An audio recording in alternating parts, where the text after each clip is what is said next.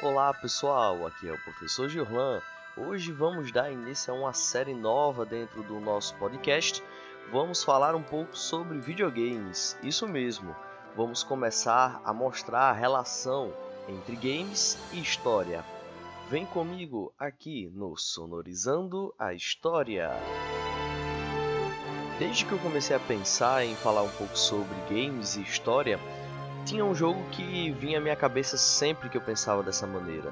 Um jogo que marcou a minha infância, do qual eu adoro de paixão, que é o Final Fantasy Tactics lá do PlayStation 1. Um jogo que tem como estratégia de táticas, que conta uma narrativa espetacular. E a escolha dela também não é apenas por uma questão de gosto, faz parte também de uma questão que envolve a própria história.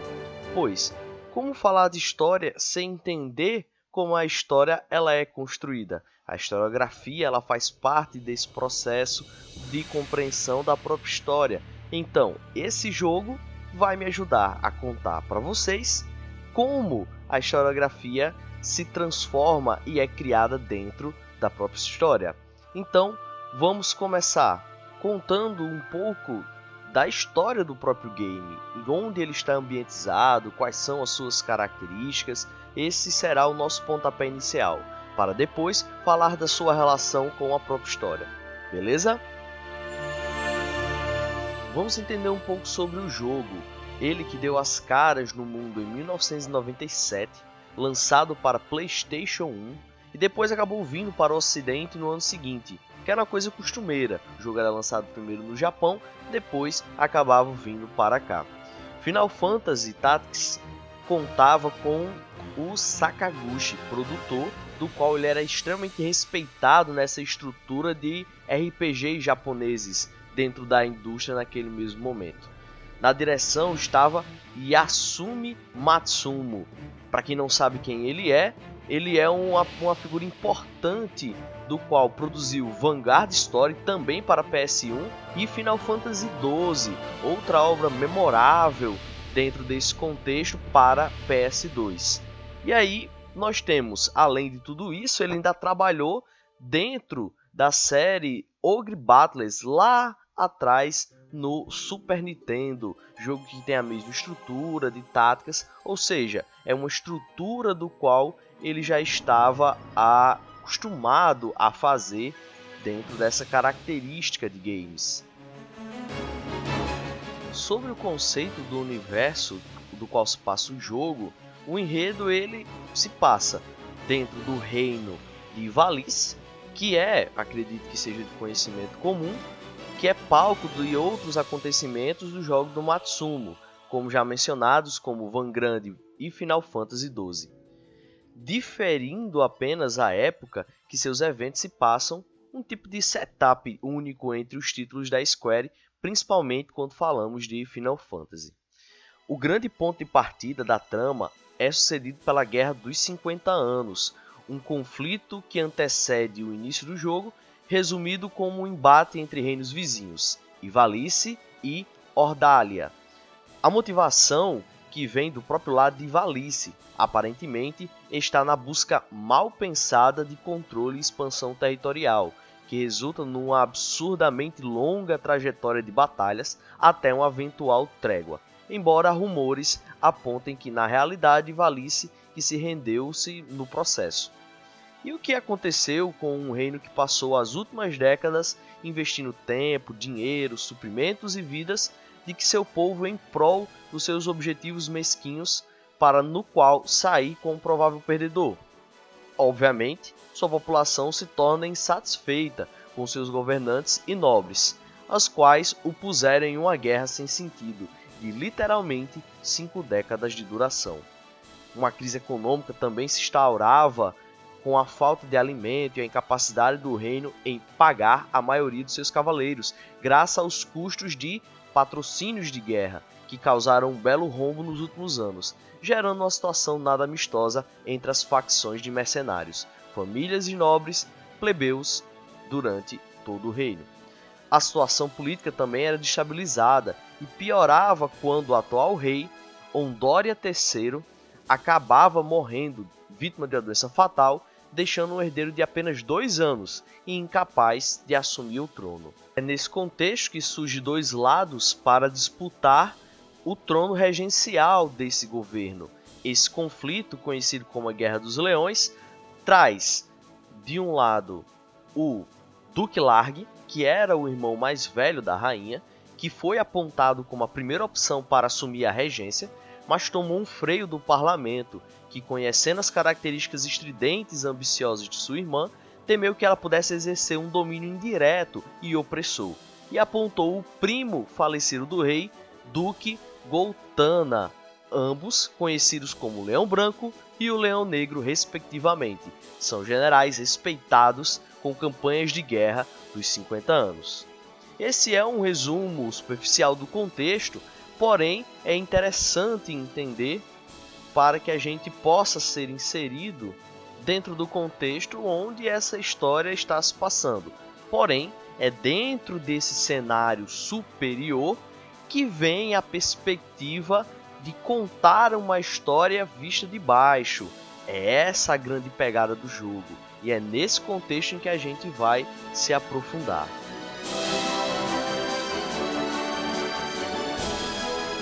Então, sabem aquelas grandes histórias que não são contadas exatamente como aconteceram? Com bastidores onde heróis de atos gloriosos foram silenciados e perdidos pelo próprio tempo? Pronto, Final Fantasy Tactics trata de revelar esses bastidores de um período que se passa 400 anos depois da famosa Guerra dos Leões. E isso, cara, eu já acho assim sensacional. A história logo de cara, ela não é tratada de maneira linear. Ela é repleta de flashback que exigirão que os players estejam bem atentos, até que eventualmente ela se torne mais sólida e de maneira de um melhor entendimento algo que felizmente acontece quando avançamos no jogo. A ação rapidamente se dá logo em seu início no mosteiro Orbone, o local onde a princesa Ovelha temporariamente reside.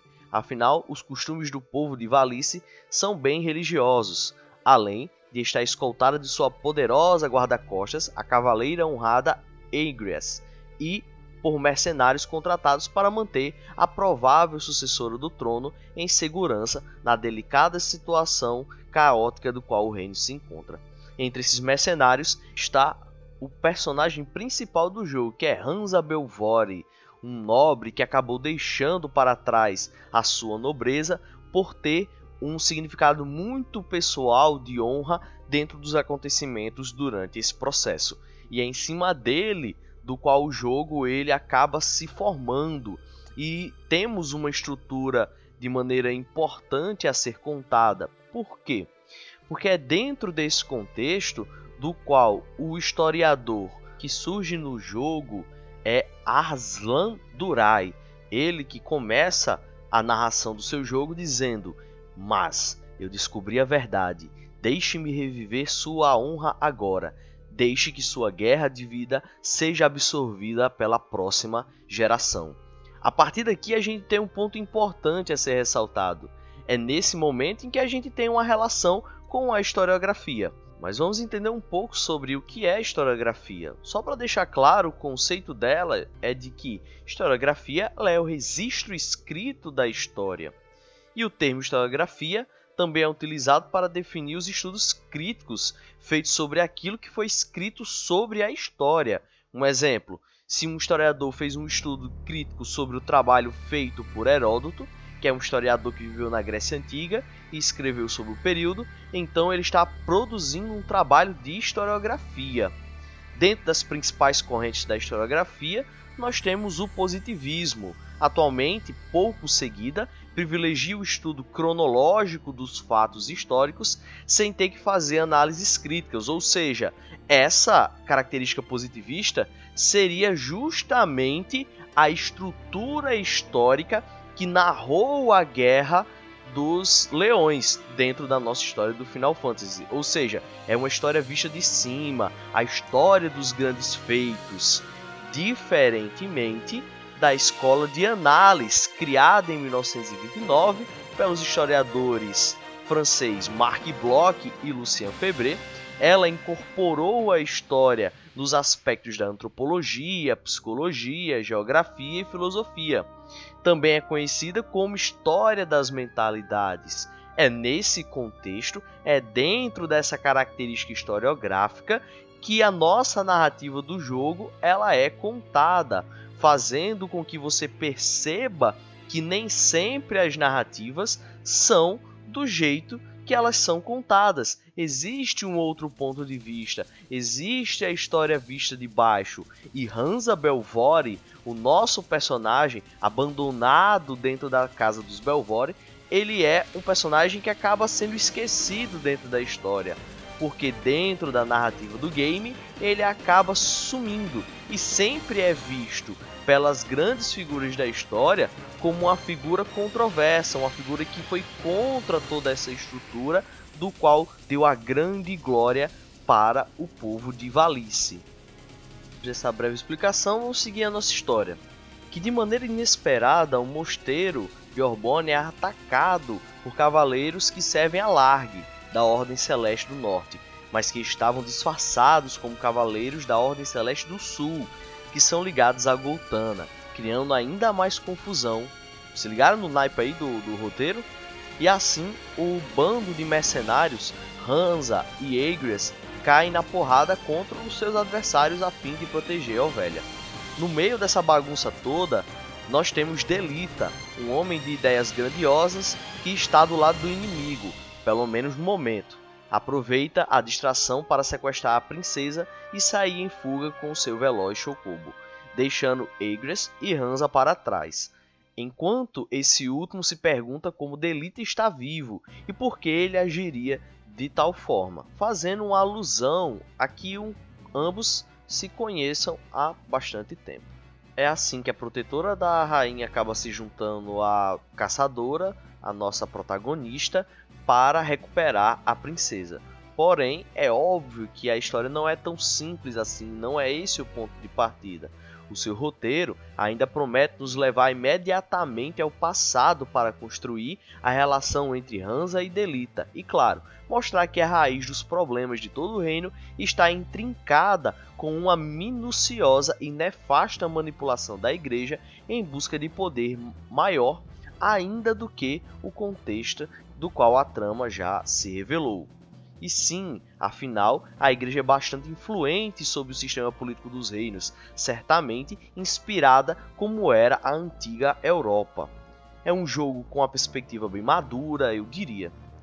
Ele não se importa em mostrar a violência da guerra durante o seu avançar e tudo que vem de bônus com ela, com a traição, assassinatos, patrocínio e até mesmo estupro, apesar de deixar esse nas entrelinhas, coisas esperadas para um enredo medieval, mas não para um jogo da Squaresoft de 1997.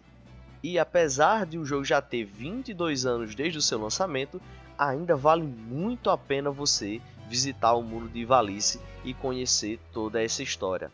Aproveite, tem alguns mods já em português, caso você não queira jogar o jogo em inglês. O jogo é espetacular, é muito bonito, os personagens são cativantes e vale a pena demais você viver essa narrativa.